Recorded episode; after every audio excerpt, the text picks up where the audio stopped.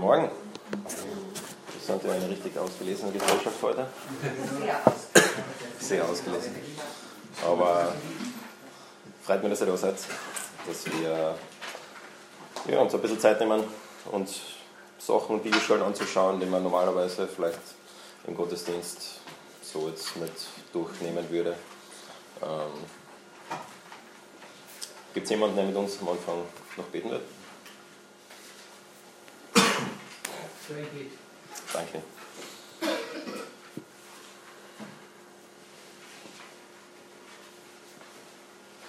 Vater im Himmel, es ist wirklich ein Privileg, dein Wort zu lesen, es zu haben und dann noch darüber nachzusingen. Und ich möchte jetzt wirklich danken dafür, dass wir äh, wieder von dir hören können durch dein Wort. Und ich möchte besonders beten, dass du den Raphael segnest und Weisheit schenkst, wie er uns das weitergibt. Und ich möchte auch beten, dass unser Herz offen ist und verständnisvoll für das, was du uns sagen möchtest. Segen die Zeit jetzt und die Gemeinschaft. Amen. Amen. Also wir sind, nähern uns schon fast am Ende dieser Serie. Wir bewegen uns Richtung Neuen Testament, wo wir heute rein starten werden. Wir schauen uns noch zwei Bibelstellen im Alten Testament an und dann machen wir quasi den, den Sprung zum Neuen Testament. Und äh, habt ihr sicher schon erwartet, da kommt mein lieber Baum wieder. Ähm, einfach, um uns wieder mit reinzunehmen. Wir sind dabei, uns die Geschichte der Bibel im Überblick anzuschauen. Und äh, wie wir ja schon gesehen haben, die Geschichte von der Bibel ist eigentlich die Geschichte vom Reich Gottes. Gott schon ganz am Anfang hat gesagt, okay, er will auf dieser Welt eigentlich ein Reich haben, wo die Menschen ihn repräsentieren, wo die Menschen äh, regieren für ihn und, äh, und quasi die, ja, ihn und seinen Charakter repräsentieren und auf diese Erde aufpassen. Das war sein Plan. Und wir haben aber auch gesehen, dass dieser Plan oder diese, ja, diese Regentschaft von den Menschen eigentlich äh, dann von den Menschen selbst zerstört worden ist, wo der Mensch sich gegen Gott entschieden hat. Und das auf allen Ebenen, auf der Ebene zu Gott, Ebene zu den Menschen, sich selbst, auf alles hat das Auswirkungen gehabt.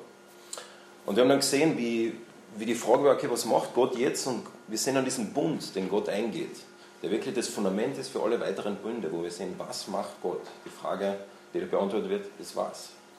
Und Gott sagt, okay, äh, ich wähle diese Familie, um durch diese Familie, diese Familie zu segnen und durch diese Familie die ganze Welt zu segnen. Und nicht nur verspricht er Segen, sondern eben auch äh, Same und ein Land. Dass wieder ein, ein, ein Reich oder ein, ja, ein Land existiert, wo, äh, ja, wo Gottes Reich quasi ist und, dadurch das Reich verbreitet wird, weiter rauskommt. Aber wir, wir haben dann gesehen, wie diese äh, Familie größer wird und natürlich das Volk Israel. Und die Frage ist, wann wird es dann passieren? Wann wird Gott äh, diese, diesen, diesen Fluch, der da ganz am Anfang passiert ist, wann wird es wieder reversiert werden? Also wie wird, wie, wann wird es wieder umgedreht werden? Wann wird dieses Reich Gottes wieder so werden, wie Gott es sein haben wollte eigentlich? Und wir sehen dann, dass das eigentlich eine Bedingung geknüpft ist im Mosaischen Bund, dass Gott sagt, äh, wenn ihr mir mit vollem Herzen nachfolgt, wenn ihr meine Gebote und Satzungen befolgt, ähm, und wir sehen dann in weiterer Folge, dass das Volk Israel eigentlich es nicht schafft. Dass wir Menschen nicht fähig sind, uns Gott voll hinzugeben. Und was macht Gott jetzt? Gott sagt dann auch im Mosaischen Bund, er sagt, okay, ich werde es machen. Ich werde euch verändern. Ich werde euch zu diesem Punkt bringen. Und dann der, der Segen von diesem Mosaischen Bund, das hat damals der Nick hier auf der Gemeindefreizeit gesagt, der Segen, der ist ident mit dem Bund, mit dem Segen vom Bund Abraham.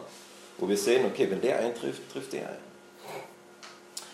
Das heißt, wann, wann wird dieses Reich Gottes, das Gott eigentlich im Garten Eden ganz am Anfang geplant hat, wann wird es wirklich kommen in voller Fülle? Eben wenn Israel Gott voll nachfolgt mit vollem Herzen. Und wir haben auch gesehen, dass dieses Wort Same besondere Bedeutung hat, weil da sehr viel drinsteckt. Und wir haben gesehen, dass da ein spezieller Same ist, äh, der da in weiterer Folge im Davidischen Bund äh, noch weiter ausgearbeitet wird. Und das ist ähm, der Same von David. Und wir haben da diese zwei Foken, Foken ist das Wort, Foki, Fokus, danke, gesehen, am Anfang, wo wirklich der Fokus war auf den Salomon, dass der mal kommen wird, der Versprechen, dass der das Haus Gott bauen wird und so weiter. Und dann der endgültige Fokus äh, Jesus, der Messias, dass der Messias einmal kommen wird. Und dass der das machen wird, was das Volk Israel nicht schafft. Ähm, und wir haben da diese, diese zwei Bereiche gesehen, es gibt noch mehrere, aber diese zwei Schwerpunkte, dass alle diese messianischen Prophetien eigentlich verknüpft sind, oder alle Prophetien über den Messias eigentlich verknüpft sind mit dem Davidischen Bund. Oft hat man die Vorstellung im Alten Testament, ja, da war halt äh, Adam und Abraham und dann ein paar Prophetien und dann Jesus. Stimmt aber so nicht. Alle Prophetien sind im Kontext eigentlich vom Davidischen Bund. Das heißt, es ist alles miteinander verknüpft in dem Bereich. Und wir sehen, dass dieser, dass dieser davidische Messias, der da versprochen wie ein König kommt. In einer Zeit von Dunkelheit, dass er kommt, die Feinde besiegt und äh, am Ende bereitet diesen, diesem gegenwärtigen schlechten Zeitalter. Aber wir sehen auch und, und richten wird. Äh, richten wird auch. Und wir sehen auch, dass er als Diener kommt, als Knecht und als Priester, dass er äh, für sein Volk einsteht. Das haben wir uns letztes Mal angeschaut mit dem Jesaja 53. Also wir haben diese zwei Bereiche, die da versprochen werden in diesem Davidischen Bund. Und dann das letzte Mal haben wir noch den neuen Bund uns angeschaut. Und die Frage war jetzt, okay, wie wird Gott das machen? Das, was er da im, im Mosaischen Bund gesagt hat, dass er Israel, sein Volk, dass er ihnen, äh, dass er sie verändern wird, dass sie ihm wirklich nachfolgen. Wie wird er das machen? Wir haben dann gesehen im neuen Bund, dass es wirklich ein verändernder Bund ist. Ein Bund, der das Herz der Menschen verändert. Ein Bund, der auch vergebener, ein vergebener Bund ist, dass Gott äh, ja, verspricht, okay, ich werde euch durch diesen Bund, ich werde vergeben. Die Basis der Vergebung war, ist das, das Werk von Messias. Ähm, und die Kraft dazu, dass, dass die Menschen wirklich, dass die wirklich Gott nachfolgen können vom Herzen, ist der Heilige Geist. Der Heilige Geist ist immer verbunden mit dem neuen Bund. Und auch im Neuen Testament, das werden wir ja heute nicht, aber das nächste Mal sagen, jedes Mal, wenn er mit, zum Beispiel erinnert euch vielleicht Apostelgeschichte 1, verspricht Gott den Heiligen Geist. Was ist die Frage, die die Jünger stellen? Ist es dann, dass du das Reich Gottes aufbauen wirst? Wieso? Ganz klar, weil der, der, der Heilige Geist, das Kommen des Heiligen Geistes ist immer verbunden äh, mit der Erfüllung von diesem ganzen Versprechen, was dann schlussendlich die Erfüllung vom, vom Königreich Gottes ist. Ähm, diese Verbindung werden wir im Neuen Testament äh, sehr stark sehen. Ähm, und Gott verspricht, dass der Heilige Geist wirklich die Herzen verändern wird der Menschen. Ähm, und dadurch eben diese Vergebung und wirklich das Zurückkommen zu Gott wieder möglich ist. Und ich weiß nicht, ob ihr das realisiert, weil ich habe jetzt schon, ja, jedes Mal fange an mit dieser Geschichte und es wird immer mehr und mehr, aber ich habe euch gerade das Evangelium erzählt. Ohne jemals das Neue Testament aufzuschlagen, habe ich euch das Evangelium erzählt. Anhand der Bünden.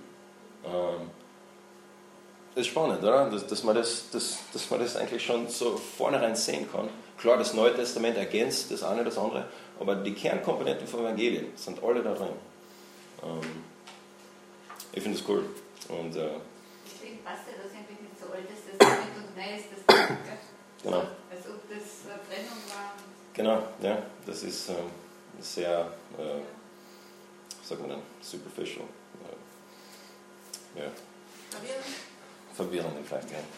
Also wir, wir haben ja gesehen zum Beispiel, denn das Neue Testament, also Testament ist eigentlich äh, Bund, der neue Bund steht im Alten Bund. Neu, das neue Bund steht im Alten Bund. Das Neue Testament ist im Alten Testament, stimmt, das ist eigentlich die Aussage. Also was im Alten enthalten wird, im Neuen entfalten. Ja, genau. Ja. Kann gut sein. Ähm, okay, so und letztes Mal, äh, da haben wir dann am Schluss, äh, wollten wir jetzt noch eine Bibelstelle anschauen, das würde ich gerne noch machen. Und zwar habe ich schon gesagt, das Kommen des Heiligen Geistes ist immer verbunden mit dem neuen Bund. Und es gibt noch eine weitere Bibelstelle, wo das Kommen des Heiligen Geistes auch versprochen wird. Und das ist Sacharja 12. Und das schauen wir uns jetzt noch an. Weil das gibt jetzt nämlich einen interessanten Twist äh, zu der ganzen Geschichte.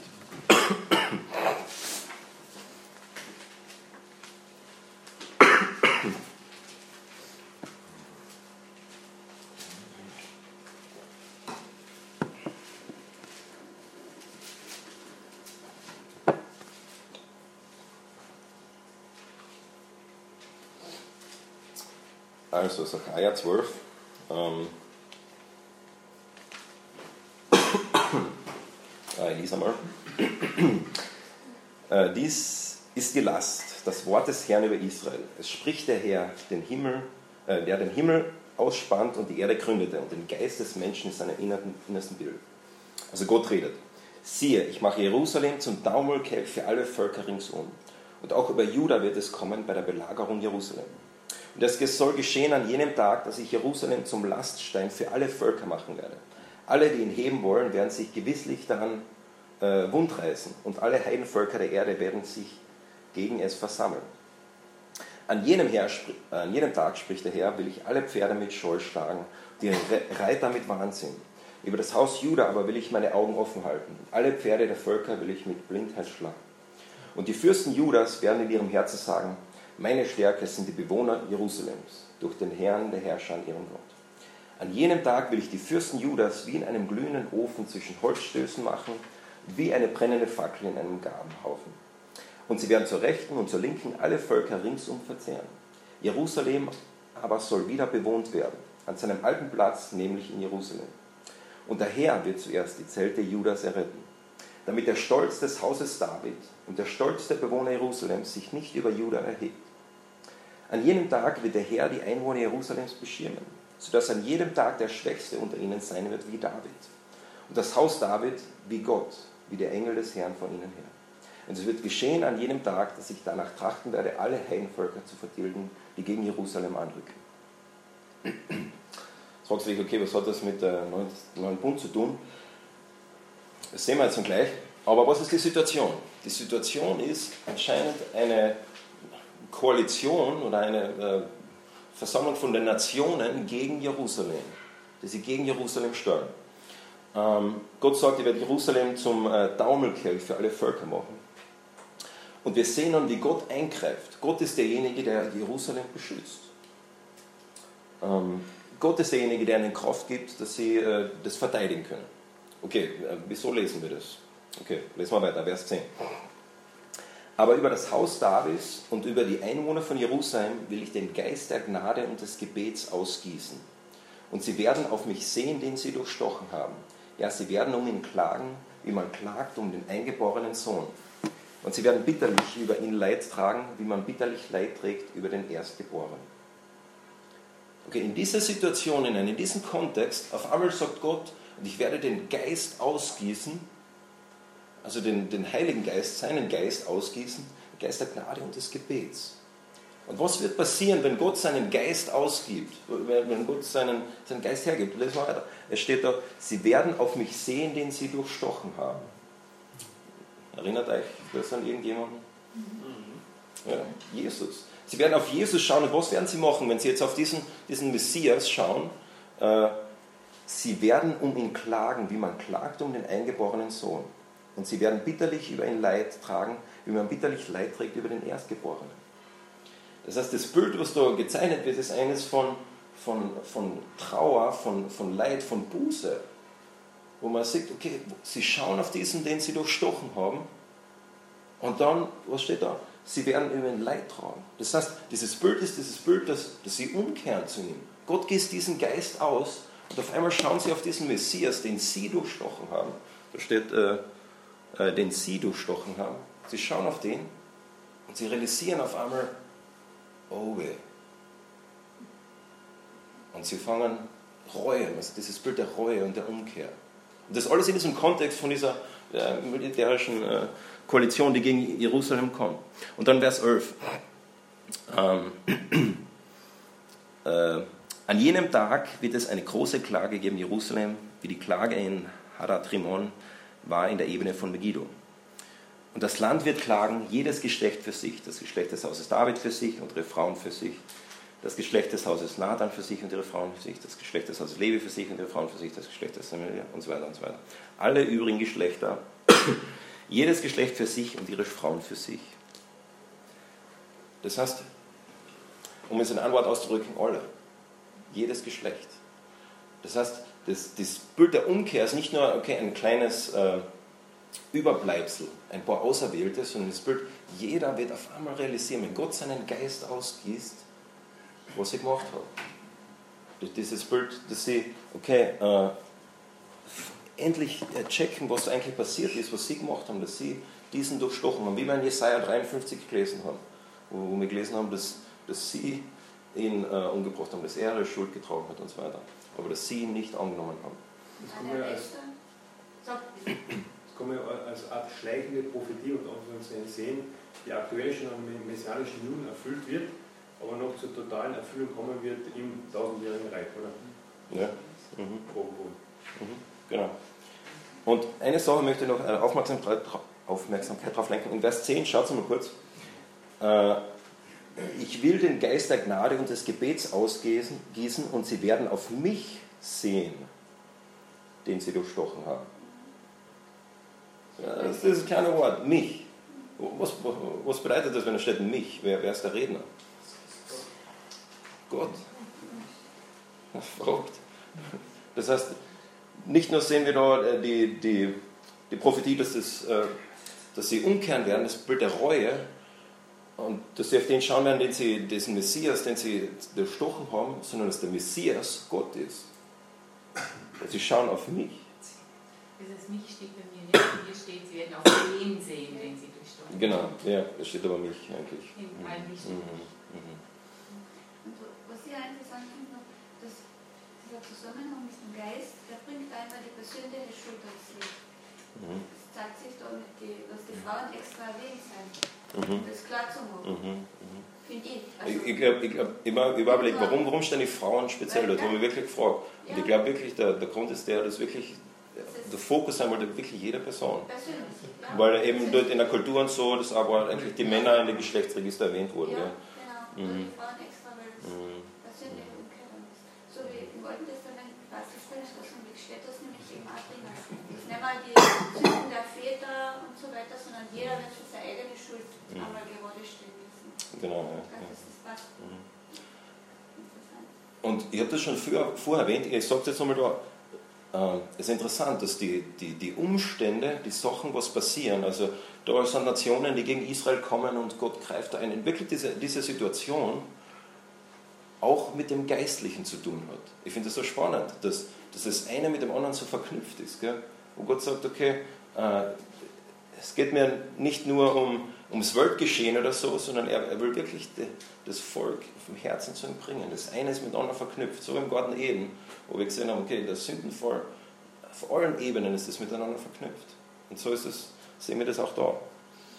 Ähm, dass dann eigentlich auch das Leben im Gebet eigentlich aus dieser Gnade her dann ein Danken ist äh, und nicht ein ängstliches äh, zu Gott schreien, mhm, sondern das erfüllte äh, der Gnade dann noch eine, eine andere Gebetshaltung mhm, dadurch auch entsteht. mhm, mhm. Das Vertrauen, ja. Ja. Das Vertrauen ist das Ding. Ähm, okay, aber der Grund, warum wir das jetzt angeschaut haben, ist das Ausgießen des Geistes. Weil der neue Bund, wie ich gesagt habe, das Ausgießen des Geistes ist so verknüpft mit dem neuen Bund. Und da sehen wir jetzt auch eine Situation, wo das Gleiche ist. Okay? So, und jetzt schauen wir uns noch eine Bibelstelle an im Alten Testament. Äh, oder hebräischen Bibel, kann man es auch äh, manchmal verwenden. Und bevor wir uns das anschauen, eines der wichtigsten Ereignisse in, in der Bibel, das meiner Meinung nach oft übersehen wird, vor allem wenn wir uns, man weiß es natürlich, wenn man schon länger Christ ist, aber okay, ist halt passiert, aber das Exil, äh, sehr viel im Alten Testament, also das babylonische Exil, hängt damit zusammen. Viele der Propheten, Jerem- Jeremia, Jesaja, Hesekiel, du wirst nicht wirklich, äh, wie soll ich sagen, äh, das Schätzen, was sie schreiben, wenn dir nicht bewusst ist, die Auswirkungen vom Exil. Sie sind weg von diesem versprochenen Land. Was für Tragweite das gehabt hat. Und wir sehen das im Gebet von einem Typen. Äh, dieser Typ heißt Daniel. Und da schlagen wir jetzt noch Daniel 9 auf.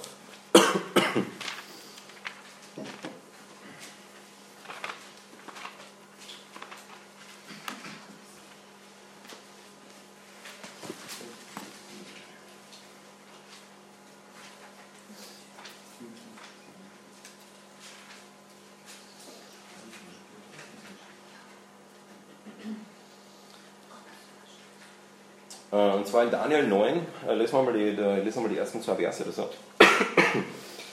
Im ersten Jahr des Darius, des Sohnes Ahasveros äh, von medischer Abstammung, der zum König über das Reich der Chaldäer gemacht worden war.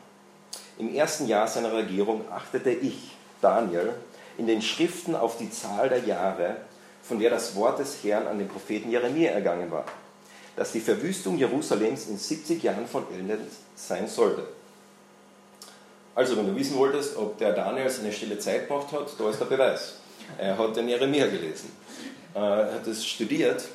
Und er ist also in diesem Exil, im babylonischen Exil.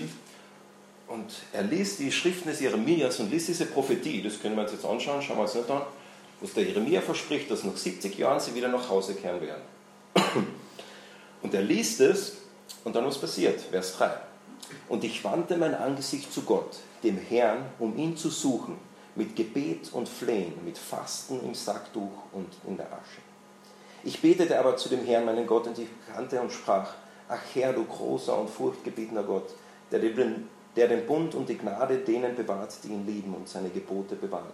Wir haben gesündigt und haben Unrecht getan und gesetzlos gehalten. Wir haben uns aufgelehnt und sind von denen Geboten, von deinen Geboten und deinen Rechtsordnungen abgewiesen. Wir haben nicht auf deine Propheten, die Knechte, gehört, äh, die Knechte deine Propheten gehört, die in deinem Namen zu unserem König, unseren Fürsten und unseren Vätern und dem ganzen Volk geredet haben. Und wir können das noch weiter lesen. Der Daniel in diesem gleichen Tonort redet dann weiter. Was sagt, Gott, wir haben gesündigt. Mein Volk haben das getan. Das ist interessant. Er sagt nicht, sie haben gesündigt. Vor der, die frühere Generation, was die gemacht haben, ah, die waren so. Sondern er sagt, wir, Herr, wir waren das. Also dieses Bild ist nicht eins von, äh, also wirklich, er assoziiert sich damit und, und man sieht, es wirklich diese Reue, wo er sagt, Vater, wir haben das gemacht. Und, und äh, wo er dann auch eben um Vergebung bittet. Und Gott sagt, Herr. Und man sieht dieses, dieses Bild, dass, dass man sieht, okay, wenn er jetzt, er weiß, dass er langsam diese 70 Jahre vorbei sind, also Daniel selber war zu dem Zeitpunkt schon fast 70 Jahre im Exil, er hat gewusst, also die Prophetie wird jetzt bald eintreffen. Und er fragt an Gott in diesem Ton, in diesen nächsten Versen, fragt er Gott, Gott ist diese, diese Rückkehr nach, nach Israel, wenn wir jetzt wieder zurückkommen und diese Prophetie eintrifft, ist es auch wieder die Rückkehr vom Herzen, wo wir wirklich wieder die mit Herzen nachfolgen. Dass die, die wie Sie sagen, die, die körperliche Rückkehr, also sie wirklich wieder zurückgehen, auch die geistige Rückkehr ist. Und er bittet und fleht Gott an äh, über diese Dinge. Und das ganze Kapitel 9 äh, geht dann weiter und wir steigen ein quasi am Ende von, von seinen Bitten wieder, also in Vers äh, 19. Herr, höre, Herr, vergib, Herr, achte darauf und handle und zögere nicht, um deiner selbst willen, mein Gott, denn nach deinem Namen ist deine Stadt und dein Volk gebannt, äh, genannt. Okay, was passiert jetzt? Gott antwortet Daniel, Daniel sein Anliegen ist, okay Gott, wirst du diese Rückkehr, auch die geistliche Rückkehr machen? 20 lesen wir. Während ich noch redete und betete und meine Sünden und die Sünden meines Volkes Israel bekannte, meine Bitten vor den heiligen Berg meines Gottes, äh, was? Und meine Bitte vor den heiligen Berg meines Gottes, vor dem Herrn, meinen Gott brachte. Ja, während ich noch redete und betete, rührte mich der Mann Gabriel an, den ich anfangs im Gesicht gesehen hatte, als ich völlig erschöpft war um die Zeit des Abendopfers. Und er unterwies mich und redete zu mir. Daniel, jetzt bin ich ausgegangen, ausgegangen, um dich Verständnis zu lernen. Als du anfingst zu beten, erging ein Wort und ich bin gekommen, es dir zu verkünden, denn du bist ein vielgeliebter Mann. So achte nun auf das Wort und verstehe das Gesicht. Und jetzt kommen wir in einen, äh, einen Bibelstelle, das ist äh, ganz spannende Bibelstelle. Ich möchte nur, wie soll ich sagen, bevor wir da einsteigen, sagen, viele Theologen reden sehr viel darüber. Viele Bücher sind über diese Bibelstelle geschrieben worden, was das genau bedeutet. Und ich behaupte jetzt nicht, alle die Weisheit mit Löffel gefressen zu haben. Äh, aber ähm, mein Ziel ist es einfach, euch das zu zeigen und dann könnt ihr vielleicht ein bisschen selbst äh, weiter äh, das studieren. Okay, Vers 24. Also, was soll ich noch? Ähm, genau. Über dein Volk und über deine heilige Stadt sind 70 Wochen bestimmt um der Übertretung ein Ende zu machen und die Sünden abzutun, um die Missetate zu sühnen und eine ewige Gerechtigkeit herbeizuführen, um Gesicht und Weissagungen zu versiegeln und ein Allerheiligstes zu sammeln. So wisse und verstehe vom Erlass des Befehls zur Wiederherstellung und zum Aufbau Jerusalems bis zu den Gesalten, dem Fürsten vergehen sieben Wochen und 62 Wochen. Straßen und Gräben werden wieder gebaut und zwar in bedrängter Zeit. Ähm, okay, bleiben wir da mal stehen. Ähm, okay, was antwortet jetzt Gott auf diese, diese Frage, dieses Anliegen da, nachdem Daniel ein ganzes Kapitel lang gebetet, Gott, äh, ist das die, die wirklich die Rückkehr zu dir? Und dadurch, natürlich die volle Rückkehr Israels, wäre dann natürlich in weiterer Folge die Rückkehr des, also die, das volle Kommen des Reiches Gottes. Jetzt habe ich den getötet. Naja, wird schon wieder reinkommen. Ähm, aber in Vers 24, es sind 70 Wochen bestimmt. Hat da irgendjemand ein anderes Wort wie Wochen? Jahrwochen. Jahrwochen? Sonst alle Wochen? 70, 7 Einheiten. Genau. Hast du Elberfelder oder was hast du? Na, das ist mein Kommentar. Äh, NB, äh, neue, neue evangelistische Übersetzung. Genau, also das, was da wirklich steht, ist 70, 70 Siebens. Also Siebens ist äh, ein Wort, aber 70 äh, Siebener. 490. Genau, also 70 Siebener. Und äh, natürlich, sieben ist eine Woche. Ähm, und in biblischer Prophetie sehr oft ein Tag bedeutet ein Jahr. Äh, in sehr vielen anderen Bibelstellen sehen wir, dass das ein Tag in biblischer Prophetie oft ein Jahr bedeutet. Okay, ähm, wenn wir jetzt da haben 70 Wochen oder 70 Sieben, dann wären es insgesamt, äh, 70 mal 7 ist 490, 490 äh, Tage oder wenn ein Tag ein Jahr ist, 490 Jahre. Äh, und was ist mit diesen 490 Jahren? 490 Jahre sind bestimmt, um der Übertretung ein Ende zu machen und die Sünden abzutun, um die Missetate zu sühnen und so weiter. Das heißt in anderen Worten, er sagt da, 490 Jahre sind bestimmt von mir, dass das Volk Israel Zeit hat, wirklich das auch zu tun, was du betest, Daniel. Wirklich auch umzukehren. Dass das eintritt. Ähm, um die Missetaten zu sühnen und eine ewige Gerechtigkeit herbeizuführen. Um Gesicht und Weissagung zu versiegeln und ein Allerheiligstes zusammen. So wisse nun und verstehe, vom Erlass des Befehls zur Wiederherstellung. Jetzt brauche ich mein Beamer. Äh, sonst. Geht das nicht? Ähm, also wann ist, wann ist der Beginn von diesen 70, äh, 490 äh, Jahren? Äh, der ist vom Erlass des Befehls zur Wiederherstellung und zum Aufbau Jerusalems. Äh, wir wissen von äh, Nehemiah 2, ähm, was ihr jetzt nicht sehen könnt, aber steht in Nehemiah 2, dass dieser Befehl gegangen ist. Also es gibt verschiedene Befehle, Befehl, den Tempel wieder aufzubauen, gibt es zweimal, aber da steht ganz speziell der Befehl, äh, Wiederherstellung zum Aufbau Jerusalems. Okay, das war im Jahre 444, wir wissen das, wenn wir mit anderen äh, Chronologien das vergleichen, wissen wir, dass im Jahr 444 ist dieser Befehl gegangen, äh, äh, gegeben worden. Ähm, und von, wenn man von diesem Befehl jetzt 490 Jahre rechnet, was soll dann passieren? Äh, zum Aufbau Jerusalems äh, und bis zu dem Gesalbten, dem Fürsten, vergehen sieben Wochen. Und 62 Wochen, also die, diese Zweiteilung, sieben Wochen einerseits quasi zum Aufbau Jerusalems und 62 Wochen bis zu dem Gesalbten, den Fürsten. Ähm, genau, jetzt seid ihr wieder dabei, sehr gut. ähm, ähm, nein, das habe ich nicht fertig übersetzt. Ähm, das heißt, man hat diese insgesamt 69 Wochen Zeit, bis dieser Fürst kommt. Und was soll dann passieren? Nach den, in Vers 26, nach den 62 Wochen wird der Gesalbte ausgerottet werden und, nichts, und wird nichts zuteil werden. Also ausgerottet werden ist ein anderer Begriff, also englischen cut off, das habe ich nicht übersetzt. Äh, töten. Das heißt, eine weitere Prophetie, der Messias wird getötet, dieser Gesalbte wird getötet. Okay, jetzt, jetzt machen wir ein bisschen Mathematik. Jahr 444, ähm, wenn man da jetzt weiterrechnen würde, kommt man in, was weiß ich, ich glaube, äh, Jahr 45 oder was. Ähm, und was man aber wissen muss, dass das damals die, die Israeliten in ihrer Zeit nicht den gregorianischen Kalender verwendet haben wie wir. Also unser Kalender hat 365 Tage, 365,25 Tage. Die Israeliten damals zumindest hatten 360 Tage. Das heißt, wir müssen das, wenn wir das, wir rechnen ja mit unserem gregorianischen Kalender, müssen wir das jetzt kurz umrechnen. Das heißt, äh, diese 308, 483 Jahre wären eigentlich 476 Jahre, wenn man das jetzt einfach umrechnet. Ähm, habe ich soweit, habe ich schon wen verloren? Okay. ähm, ich, mache mal weiter und komme dann zurück, okay? Das heißt, wenn wir jetzt vom Jahr 444 diese 467 Jahre weiterrechnen, kommen wir ins Jahr 32.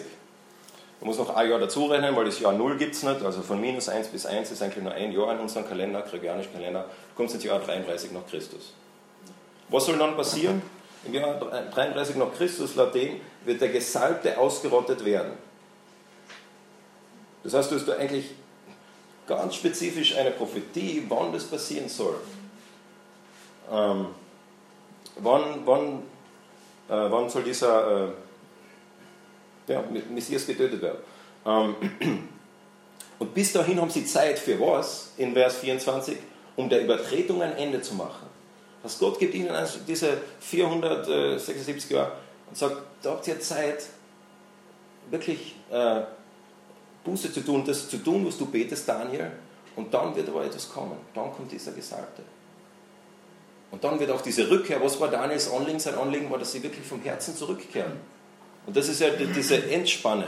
Und vielleicht habt ihr schon mal von diesen 400 äh, stillen Jahren gehört, oder wie man es auf Deutsch oft sagt, 400 Jahren der, des Schweigens. Äh, so wie ich das verstehe, hat Gott das eigentlich schon vorher gesagt, dass das passieren wird. Dass das 400, ich meine, das waren sogar mehr, 470 Jahre, wo er sagt, okay, bis dahin habt ihr Zeit. Und ihr braucht nicht mehr, ihr habt schon alle Worte Gottes, ihr braucht nicht irgendwie eine neue Erkenntnis oder was, dann habt ihr Zeit. Äh, gibt ihnen diese Zeit, bis äh, der Messias kommt. Ähm, okay, vielleicht wundert sich der eine oder andere, warum da 483 steht und nicht 490. Das ist, weil wir noch eine Woche haben eigentlich. Und da könnt ihr jetzt noch viel über diese eine Woche reden. Äh, ich mache es jetzt aber nicht, ganz bewusst, weil das ist jetzt nicht mein Fokus. Aber das ist einmal eine, wie jemand versucht hat, was ich gerade erzählt habe, grafisch darzustellen. Äh, eben das waren diese 444 vor Christus, dann sind 49 Jahre, um den, den, Tempel aufzubauen und weitere 62 Wochen. Insgesamt wäre das dann 33 nach Christus. Und dann fehlt aber nicht mal eine Woche und vielleicht habt ihr, wenn ihr euch mit Endzeit beschäftigt habt, gibt es viele Leute, die sagen, okay, es gibt diese sieben Jahre Trübsalzeit. Das kommt von diesem Text. Das kommt von diesem Text. Das ist quasi diese letzte Woche, die noch kommt. Ähm, ja, wir können da jetzt viel darüber diskutieren, über Endzeit. Das ist immer äh, spannend und da äh, gibt es ganz viele Meinungen, gute und schlechte. Am steht das zweite Kommen ganz rechts. Bitte? Am Ende steht das zweite Kommen ganz rechts. Genau, ja. Mhm. Ähm, oder je nachdem, was du glaubst, man könnte auch sagen, es steht da am, am Anfang äh, oder in der Mitte, gibt es auch. Also da gibt es äh, verschiedene Interpretationen. Okay, alle Unklarheiten nicht beseitigt. ich, ich will euch nur äh, ja, mit reinnehmen. Ich finde es spannend. Da steht ganz klar, da steht eine genaue Zeitangabe, Kapitel 9. Mathematik noch eine Nachprüfung machen. ja, genau. Könnt ihr dann mit, äh, wer, wer maturiert Mathe? Oh, schon. Oh, schon. Ja, genau, ich mit denen reden. ähm, okay. Ähm, okay, ich springe jetzt drüber. Okay. Ähm, dieses Bild ist so wichtig. Ich, ich wünschte, dass ich das irgendwie grafisch aufbereitet hätte, aber das ist die Vorstellung. Und jetzt versteht ihr vielleicht, warum die Jünger zur Zeit Jesu äh, so damit Kraft haben, oder die Leute zur Zeit Jesu so Kraft haben, wenn der Messias kommt, dass dann das Reich Gottes in seiner Fülle kommt. Weil, wenn ihr damals zur Zeit gelebt hättet und ihr alles miterlebt hättet, ich vermute mal, das wäre euch recht ähnlich gegangen.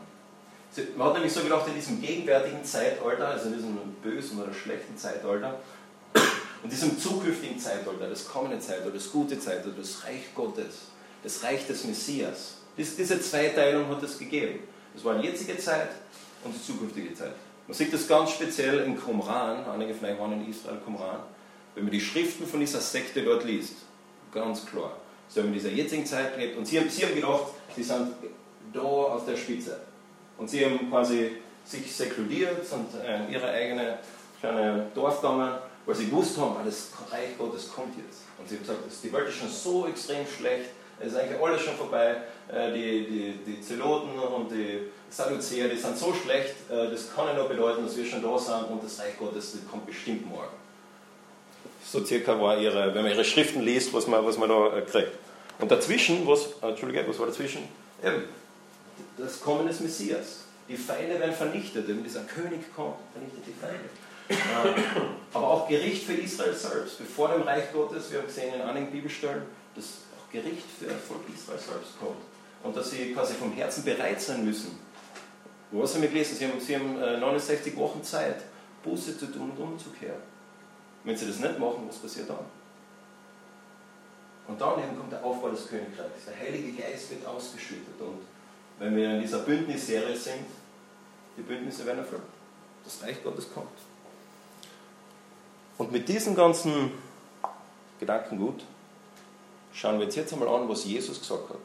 Weil wir kommen immer von dieser anderen Seite und, und kennen wir schon, schon sehr gut. Aber jetzt kommen wir von dieser Seite mit dem allem, was wir jetzt gehört haben von den Bündnissen, äh, von, von dem, was der Messias tun wird. Und es ist spannend, wenn wir uns jetzt da bestimmte Sachen anschauen, zum Beispiel, steigen wir mal ein in Matthäus. Wie wird dieser Messias da jetzt am Anfang angekündigt?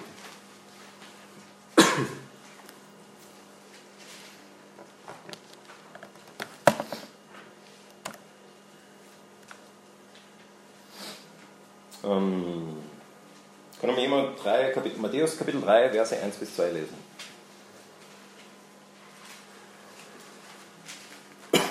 In jenen Tagen aber kommt Johannes der Täufer und predigt in der Wüste von Judäa und spricht, tut Buße, denn das Reich der Himmel ist nahe gekommen. Diesen Spruch, tut Buße, das Reich Gottes ist nahe. Ich habe den schon so oft gelesen, und nie darüber nachgedacht. Warum sagt der Johannes, dass sie Buße tun müssen, wenn das Reich Gottes kommt? Was sind eure Ideen? Warum sollen sie Buße tun? Warum ist das eine mit dem anderen verknüpft?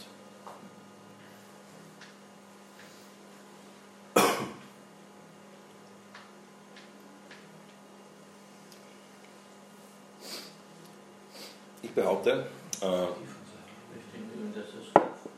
es reicht kein Opfer, sondern einfach nur zu sehen, da kommt ein Opfer und mhm. das Opfer Buße, wo er schon Buße tun für das kommende mhm. Opfer. Mhm. Die von Sacharja. Ja. Ich denke. Oder Prophetie von Sacharja her. Ja. Diese. Aber auch weil er das gewusst hat, dass es kommen Jesu nur Sinn hat, ist er heute auch so für die, die in der Sonne wohnen. Und da braucht es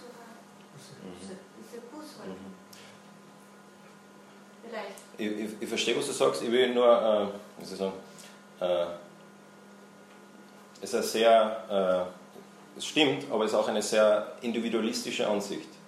Äh, ich sage es einmal ganz bewusst, jetzt ein bisschen negativ. Äh, individualistische Ansicht, ist unsere Kultur, wir denken nur für mich. Aber als Jude damals, du hast nie nur für dich gedacht. Es ist immer um, um das ganze Volk gegangen. Immer um das ganze Volk gegangen, dass das ganze Volk das Reich Gottes erreichen kann. Äh, oder das, das, das ganze Volk mit Gott im Reich Gottes sein kann. Aber das Reich Gottes kommt für das ganze Volk. Ähm, und so, ich denke, ich, ich verstehe, was du meinst. Aber ich denke, warum das verknüpft ist, sind eben die Prophetien, die vorher kommen. Wo es heißt, okay, gerade Daniel haben wir auch gerade gelesen, wo er sagt, okay, ihr habt Zeit, Buße zu tun, Reue zu tun, umzukehren, bis, bis er kommt. Das heißt, was passiert, wenn sie es nicht tun? Wird nicht gesagt dort, aber äh, wir sehen es dann in weiterer Folge. Äh, aber der, der Johannes weiß, dass es jetzt kurz bevorsteht und jetzt sagt er, okay, tu jetzt Buße, kehrt's um. Kehrt's um. Wenn das Volk umkehrt, dann in weiterer Folge treffen wir diese messianischen Prophetien ein und in weiterer Folge kommen dann eben auch diese, diese Bündnisse in, in, ins Treten. Äh, ins äh, Treten, ins Treten ein, ja, danke. ins Rollen. Ah, okay, und da, von was für einer Buße redet er da? Äh, äh, also zitiert jetzt Jesaja und so weiter. Ähm, aber dann in Vers 7, so vier, fünf Verse weiter unten, Als er aber viele von den Pharisäern und Sadduzäern zu seiner Taufe kommen sah, sprach er zu ihnen, Schlangenbrut, wer hat euch eingeredet, ihr könnt dem zukünftigen Zorn entfliehen? Wieder diese Idee, wenn das Reich Gottes kommt, kommt auch Gericht. Der Johannes hat das nicht erfunden, er hat einfach nur seine stille Zeit gemacht. Sollte Testament lesen. So bringt nun Früchte, die der Bußer würdig sind. Und denkt nicht, bei euch selbst sagen zu können, wir haben Abraham zum Vater. Denn ich sage euch, Gott vermag dem Abraham aus diesen Steinen Kinder zu erwecken. Es ist aber schon die Axt an die Wurzel der Bäume gelegt. Jeder Baum, nun der keine gute Frucht bringt, wird abgehauen und ins Feuer geworfen. Ich taufe euch mit Wasser zur Buße. Der aber nach mir kommt, ist stärker als ich, sodass ich nicht würdig bin, ihm die Schuhe zu tragen. Der wird euch mit dem Heiligen Geist und Feuer taufen. Okay, Heiliger Geist. Wenn wir jetzt vom Heiligen Geist da lesen, dass der Heilige Geist kommt, dass man Heiligen Geist getauft wird, und du hast das Verständnis vom neuen Bund drinnen, dann redet er da vom neuen Bund. Das Kommen des Heiligen Geistes, das Ausgießen des Heiligen Geistes immer mit neuen Bund verlinkt. Aber nicht so, nicht so, ich sage es ganz bewusst, nicht so wie in der Apostelgeschichte, sondern Gott gießt es aus, die, diese Koalition, militärische Koalition ist da, Gott gießt den Heiligen Geist aus und das ganze Volk folgt ihm nach. Weil wir kommen, wie gesagt, von, von, von, von diesem, diesem Denken, diese jetzige böse Zeit oder wird beenden mit dem Ausgießen des Heiligen Geistes, mit dem Kommen des Messias und so weiter. Aber was ist die Buße, die Gott will? Und wir sehen das, und ich hoffe, ihr habt das in, in dieser Serie, die wir da jetzt machen, ein bisschen auch euch mitgeben können.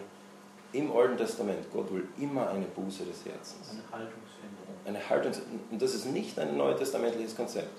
Das ist schon von den ersten Seiten der Bibel an, äh, die ganz stark betonen, wo wir sehen in, in 5. Mose, Gott sagt, okay, ich will, dass ihr euer Herz beschneidet, dass vom Herzen her mir nachfolgt. Gott wollte, dass die Israeliten nicht die Gesetze befolgen, sondern ihm vom Herzen nachfolgen und deshalb die Gesetze befolgen. Aber die haben an die Gesetze gedacht, wie sie das gehört haben früher. Ja. Mhm. Und die Pharisäer haben sie ja gesagt, ja, wir halten die Gesetze ein, also wir Mhm. haben nichts zu schaffen damit. Genau, ja, ja, ja. Und was noch interessant ist, und ähm, in, äh, zu wen redet Johannes da? Äh, Entschuldige, Johannes, ja. Zu wem redet Johannes da? Ja, wer, wer sind die, die, die Leute? Ja, genau, Pharisäer, Sadduzäer, schlussendlich zu den Juden. Okay, äh, wie gesagt, für uns ist es so normal, dass, ja, natürlich redet er zu den Juden, gar keine Frage. Aber vom Alten Testament ist es komplett undenkbar, dass er zu den Juden redet. Das ist so, als würde er in die Gemeinde kommen und sagen, ihr seid keine Christen. Lass mir einmal erklären, wie ihr Christen werden könnt. Er geht nicht, er stellt sich nicht auf einen neuen Platz in Klagenfurt und sagt, das ist wie ihr Christen werdet, sondern er kommt in die Gemeinde und stellt sich hin und sagt, das ist wie ihr Christen werdet. Komplett verrückt, weil die, diese, diese Vorstellung war, dass du, äh, dass du, oder das nicht die Vorstellung, sondern du bist quasi äh, zur Zeit äh, des Alten Testaments Volk Israels Gott nachgefolgt, indem du äh, Teil des Volkes geworden bist. Ähm, und wie bist du Teil des Volkes geworden? Ja, du hast dich äh, äh, als Mann hast du dich äh, beschneiden lassen, du hast dich taufen lassen und dann hast du ein Opfer dargebracht. So bist du quasi Jude geworden. Und jetzt, Taufe war Teil davon. Und jetzt sagt Johannes zu den Juden, lasst euch taufen. Das, das wird da reinkommen und sagen, äh, ihr habt das alle kapiert, ihr müsst nochmal euch neu taufen lassen. Ihr seid eigentlich gar keine Christen. Komplett äh, verrückt. Aber das ist dieses Herz Gottes, wo wir sehen, Gott geht es immer ums Herzen. Und die Israeliten zu der Zeit, vor allem die Sadduzäer, Pharisäer und so weiter, äh, die haben das ganz stark äh, ins andere Extrem getan, wie du gesagt hast, wo es eigentlich nur mehr um die Gesetze gegangen ist. Sich schon so weit entfernt haben von dem Herz Gottes. Diese wirklich wahre Buße war, war nicht da.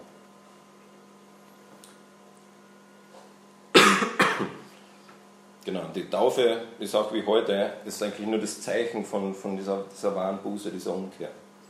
Er sagt, ja, ihr habt einen Abraham vielleicht als Vater, aber das hilft euch nichts, wenn euer Herz nicht wirklich Gott nachfolgt, völlig.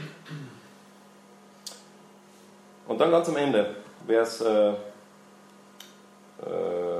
was, 10 oder 12, ähm, kommt wieder dieses Bild des Gerichts. Also tut Buße, macht Buße, damit dieses Gericht nicht kommt, weil was, was steht kurz bevor? Es ist aber schon die Axt an die Wurzel der Bäume gelegt. Jeder Baum nun, der keine Frucht bringt, wird abgehauen. Ich taufe euch mit Wasser zur Buße, der aber nach mir kommt, ist stärker als ich, sodass ich nicht würdig bin, ihm die Schuhe zu tragen. Der wird euch mit dem Heiligen Geist und Feuer taufen. Er hat die Wurfschaufel in seiner Hand und wird seine Denne gründlich reinigen und seinen Weizen in die Scheune sammeln die Spreu aber wird er verbrennen mit unauslöschlichem Feuer. Also das Kommen des Messias vom Johannes da ist nicht eines von, äh, er wird kommen und für eure Sünden sterben, sondern es ist eigentlich eher eins von, tut Buße, weil ihr wisst nicht, was wirklich bevorsteht. Es ist extrem, was, was es bedeutet, nicht Gott mit dem Herzen nachzufolgen. Das hat, ja, genau. Ähm, und vielleicht noch nur ähm, ein Kommentar am Schluss. Er sagt, er wird euch mit dem Heiligen Geist und Feuer taufen. Äh, in das, unserer Gemeinde vielleicht nicht so der Fall, aber in charismatischen Kreisen wird es vielleicht jetzt irgendwie noch äh, ausgelegt, dass es vielleicht auch zwei Taufe gibt, Taufe mit dem Heiligen Geist, Taufe mit dem Feuer oder mit dem Heiligen Geist, wo, wo zwei Stufen sind oder so. Aber ich denke, der Johannes, äh, der Matthäus, ja, Johannes, macht nichts anderes wie äh, er schaut zurück zu prophetien. Und Feuer ist eigentlich immer ein Bild des Gerichts. Feuer ist ein Bild des Gerichts. Im Jesaja äh, haben wir das schon, ich habe glaube ich das auch auf eure Zettel, Jesaja 4, glaube ich, das was ist das? Das äh, alte Leben ist vernichtet. Was war das? Also, ähm, die Spreu verbrennen. Ja, genau. Also der, der, der Kontext liegt dann eher nur, der Heilige Geist kommt, aber das heißt auch Gericht. Bitte? Ja, genau, wird zitiert. Ja. ähm, genau, da sehen wir den, ein Bild von Lincoln Fern vom, vom Jordan. Und, äh, ich war mal in, äh, ich war drei Jahre lang in Spokane, Washington, das könnt ihr leider gar nicht erkennen. Äh, dieser Mann war in seinen 80er Jahren und äh, ich war Teil davon sein dürfen, wie er sich taufen hat lassen. Mit, glaube 81 oder was. Äh, und das war eines der bewegendsten was ich erlebt habe Einfach weil er gemerkt hat, okay, er möchte es auch öffentlich machen, er möchte es zeigen.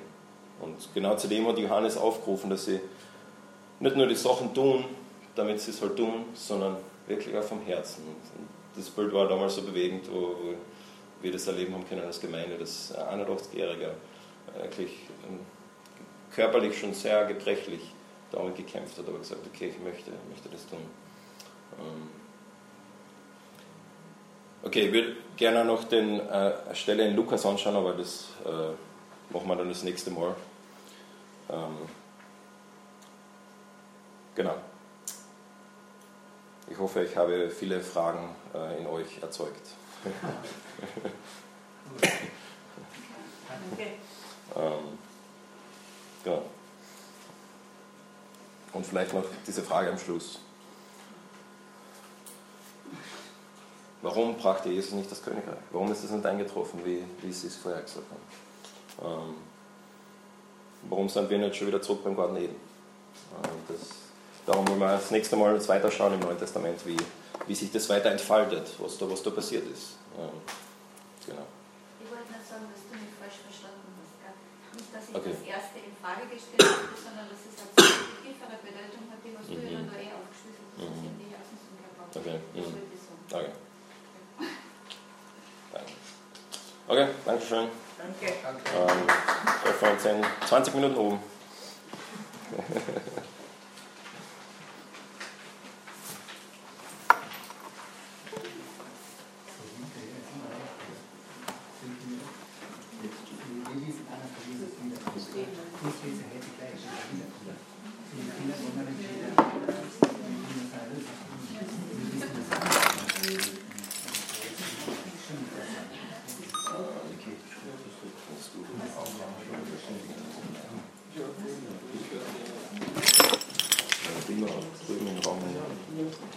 Duplex mit 600? Boah, die war ganz sehr blau, ich vermute, so den Weltschnitt. Das ist Schluss Nummer 6? Schluss Nummer 6?